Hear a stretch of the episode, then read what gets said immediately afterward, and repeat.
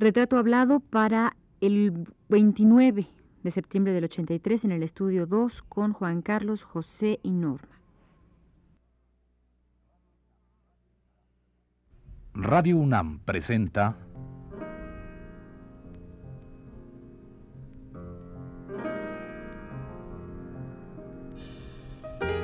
Retrato hablado. Arturo Sotomayor.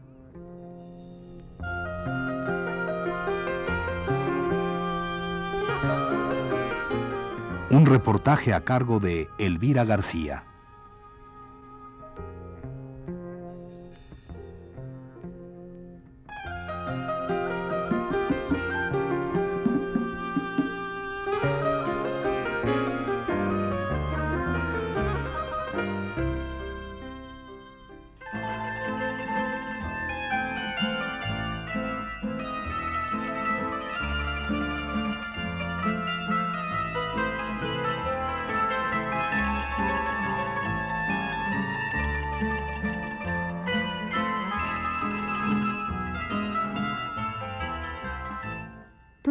Finales de los años 20, la ciudad no había perdido su vieja cara religiosa de la colonia. Veinte años después, se construían los primeros rascacielos, nacían nuevos barrios, las calles del centro se vieron invadidas por los automóviles. La Plaza Mayor, la plaza con el Palacio Virreinal, el ayuntamiento, la catedral, las casas aportaladas, no fueron más el centro comercial y administrativo de la ciudad se generaron otros centros a lo largo de la Avenida de los Insurgentes hacia el bosque de Chapultepec, siguiendo el Paseo de la Reforma o hacia el norte árido y seco, donde de un modo insospechado brotaban sin cesar nuevas fábricas y nuevos poblamientos.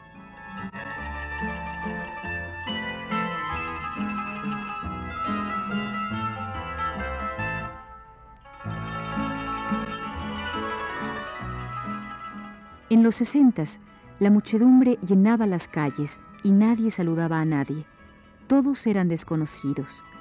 Los automóviles que antes causaban admiración ahora provocaban colosales embotellamientos en las calles diseñadas para que pasaran los jinetes y las carrozas. Desaparecieron las montañas y la nieve de los volcanes bajo el denso velo del smog. El fragor de los motores acalló el sonido de las campanas surgieron los edificios de ventanas oscuras y selladas, sustituyendo los balcones. Las casas de los hidalgos se abandonaron a los proletarios. Lo íntimo, lo que tenía cierta integración, cierto orden, cierta coherencia, se desquició atomizándose. Incluso los árboles de la Alameda, del Paseo de la Reforma, del mismo bosque de Chapultepec, se fueron muriendo.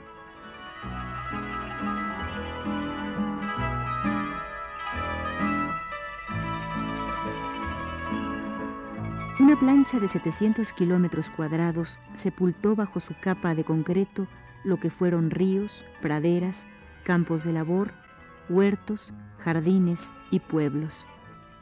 El hombre se diluyó en la masa.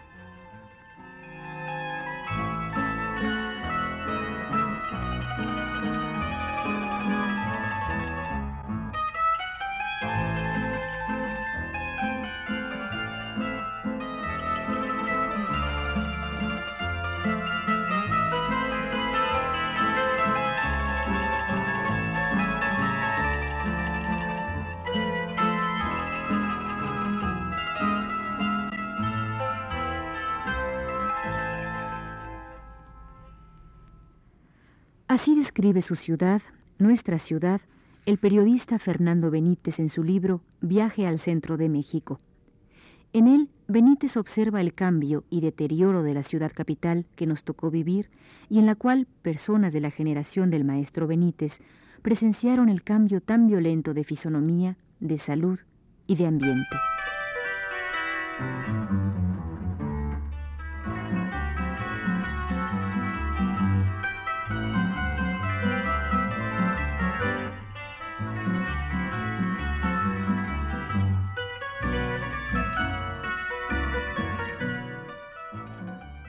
Don Arturo Sotomayor, nuestro personaje del mes, fue como Fernando Benítez estudiante en San Ildefonso y, seguramente como él, devoró libros en la antigua Biblioteca Nacional y recorrió la ciudad de palmo a palmo hasta conocerla en sus entrañas. De ella, de Chilangópolis, continúa hablándonos nuestro entrevistado.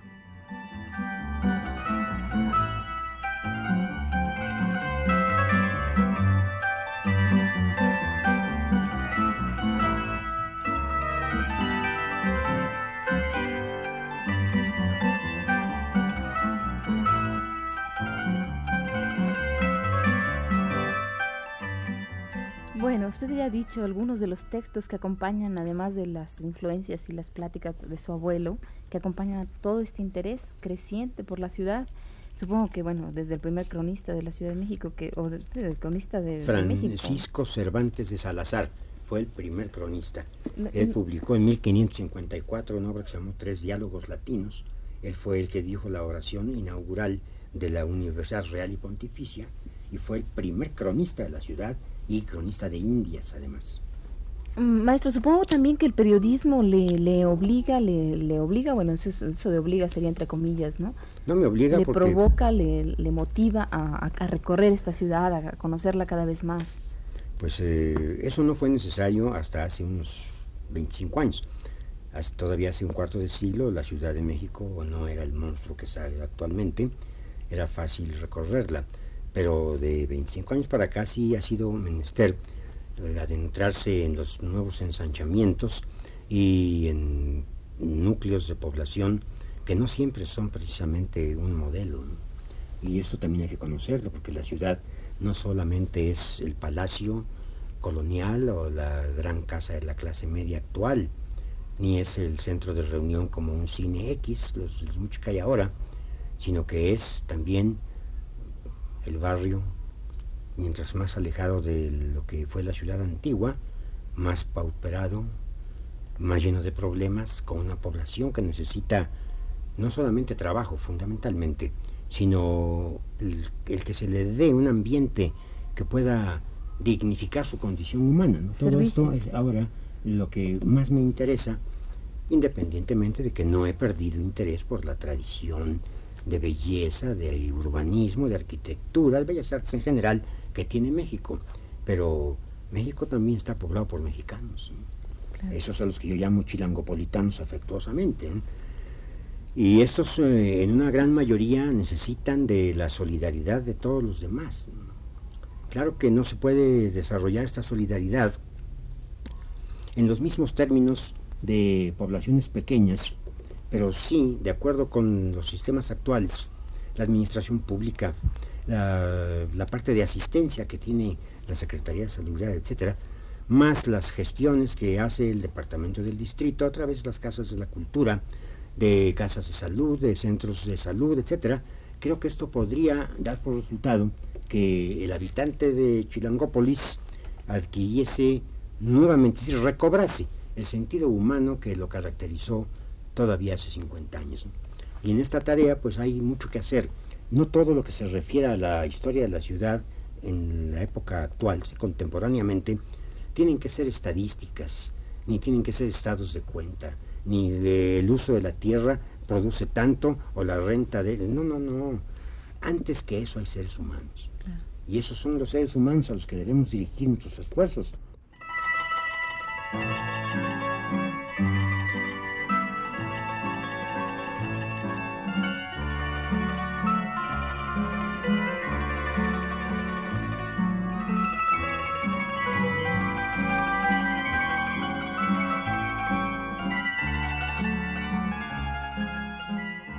Pero volvamos por un momento al libro de Fernando Benítez, que en el capítulo La destrucción del Valle de México narra cómo vio a la ciudad a partir de varios recorridos que hizo en helicóptero, cómo la miseria total habita al lado del lujo ofensivo, cómo nuestras áreas verdes, consideradas los pulmones de la ciudad, han sido arrasadas, destruidas, cómo la ciudad crece y crece sin control alguno, convirtiendo lo que antiguamente fuera una isla en un archipiélago.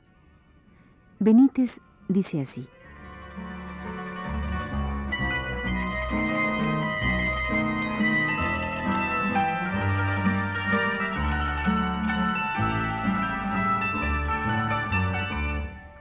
Ahora, ciertamente, México no es una isla.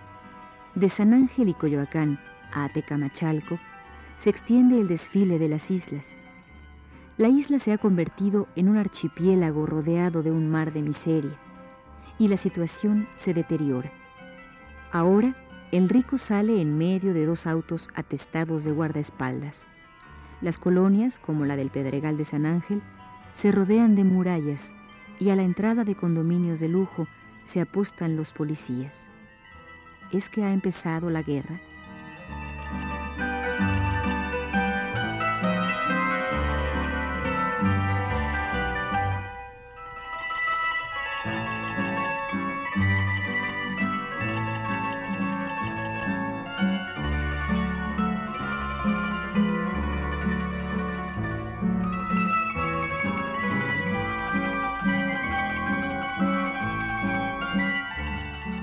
Quizá por esa emoción de vivir que, a la que me he venido refiriendo a lo largo de esta plática, es que procuré obtener un puesto como profesor de Historia de México en la universidad. Y lo hice, lo solicité hasta que estaba yo ya en tercero de Derecho. Pude haber sido antes, pero hubiera sido un nombramiento de dedo que me parecen despreciables entonces, cuando ya satisfice los requisitos, ya era yo bachiller, cursaba el tercero de Derecho, ya era yo pasante, entonces solicité la clase. De eso hace 26 años. Y este afán mío no es tanto el de lucir lo que sepa, siempre nos falta mucho por aprender, así es que no es excesivo lo que se pueda lucir, sino que se convirtió en lo que yo llamo el cumplimiento de una misión social, que para mí comenzó cuando fui maestro rural y que no termina todavía actualmente cuando imparto Historia de México, Historia de la Cultura e Historia de la Revolución Mexicana en la preparatoria número 6, la Antonio Caso de la Universidad. Eh, plantel que, sí, planteles que escogí, nivel de enseñanza media que escogí, porque considero que es en donde se forma de una manera más fructífera a los jóvenes, a los adolescentes, o bien en el extremo opuesto, la niñez, como lo hice cuando maestro rural, o bien en la etapa de la adolescencia, que es cuando el joven, el adolescente propiamente dicho, es más receptivo y es posible enseñarle los caminos que puede asumir, no dirigirlo por este camino, sino mostrarle los muchos que hay y que él escoja según su criterio. Entonces esto creo que al fin y al cabo, pese a los millones de habitantes que tiene actualmente esta ex ciudad, pues va a llegar un momento en que dé frutos.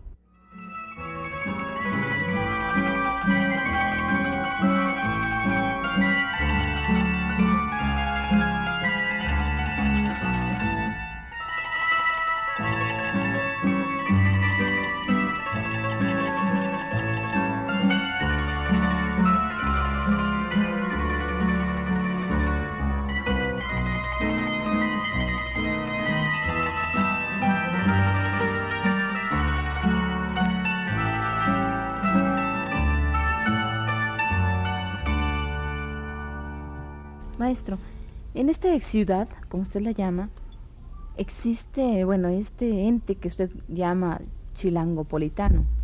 Que bueno, que es un, es un ente que, que, bueno, que viene de Veracruz, que viene de Hidalgo, que viene de Tlaxcala del norte, del sur, del este y del oeste.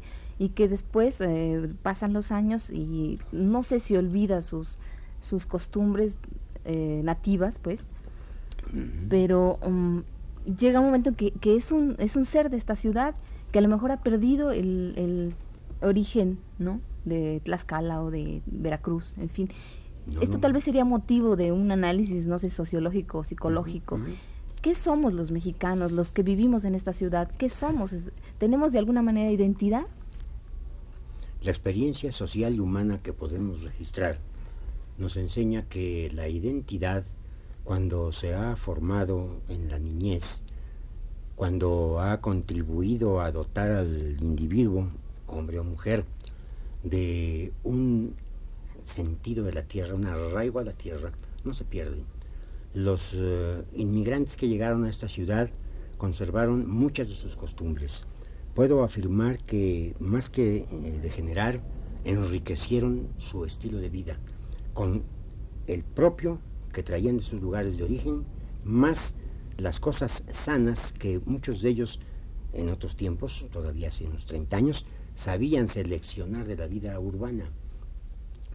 Eh, todavía es posible identificar entre los jóvenes preparatorianos, por ejemplo, y esa experiencia la vivo constantemente, es posible identificar, decía, el origen de los padres de muchos de esos muchachos.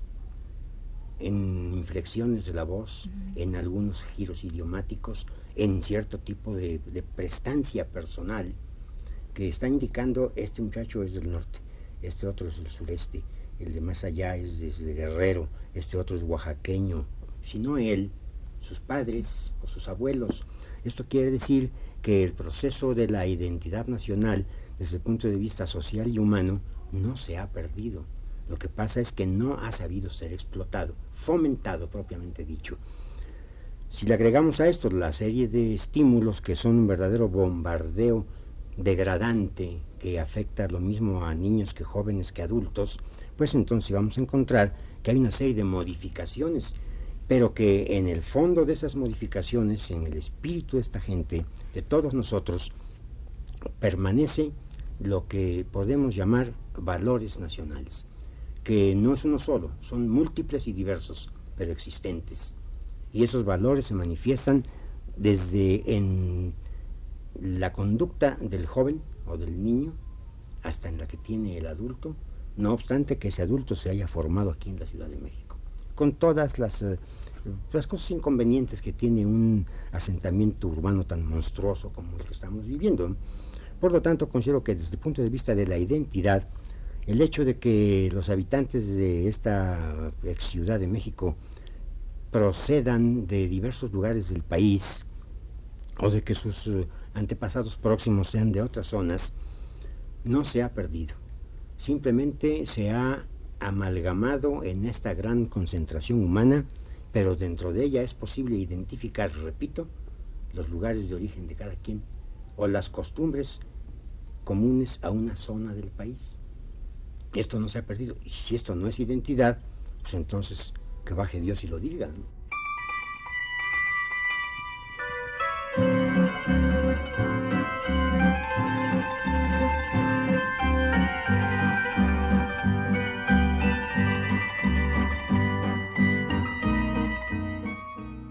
El maestro Benítez comenta en su libro, con tristeza, la destrucción de la herencia religiosa y cultural de nuestros indios mexicanos, diciendo así.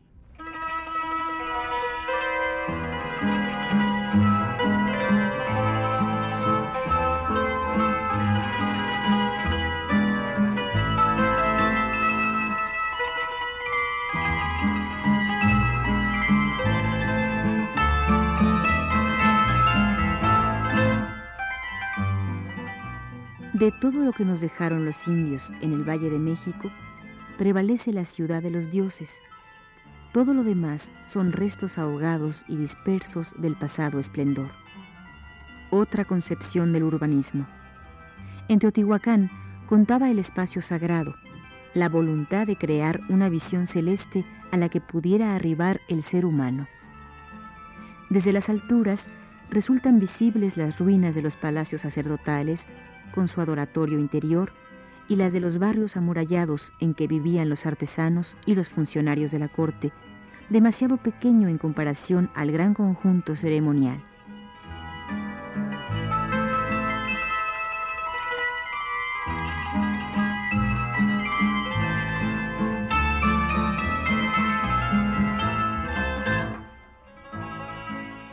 Y Benítez agrega, nosotros no hemos podido construir algo semejante en ningún sentido. En realidad, es terrible lo que ha causado nuestra falta de previsión. Talamos los bosques, desecamos los lagos, acarreamos agua a grandes costos y a grandes costos la expulsamos. Hemos llegado al final de la cuenta irreversible. Cada segundo se carga de una importancia decisiva. O nos unimos con una conciencia clara del problema, o se cumplirá la profecía de Edmundo Flores. En diez años seremos una Calcuta, no de seres resignados y fatalistas, sino una Calcuta de seres irritados y temibles.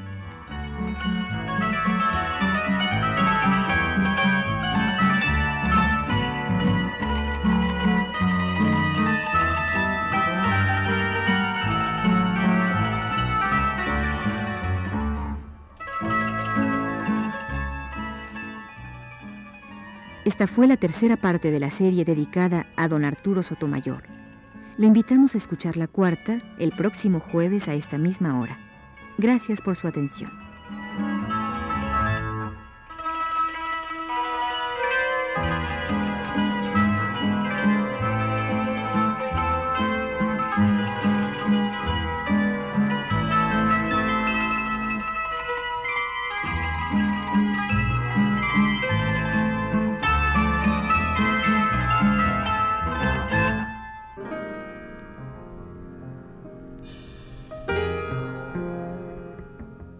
Radio UNAM presentó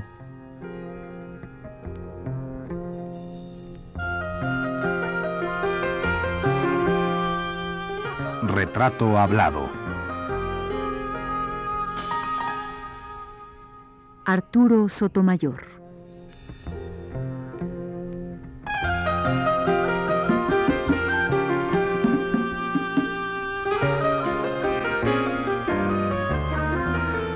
Un reportaje a cargo de Elvira García.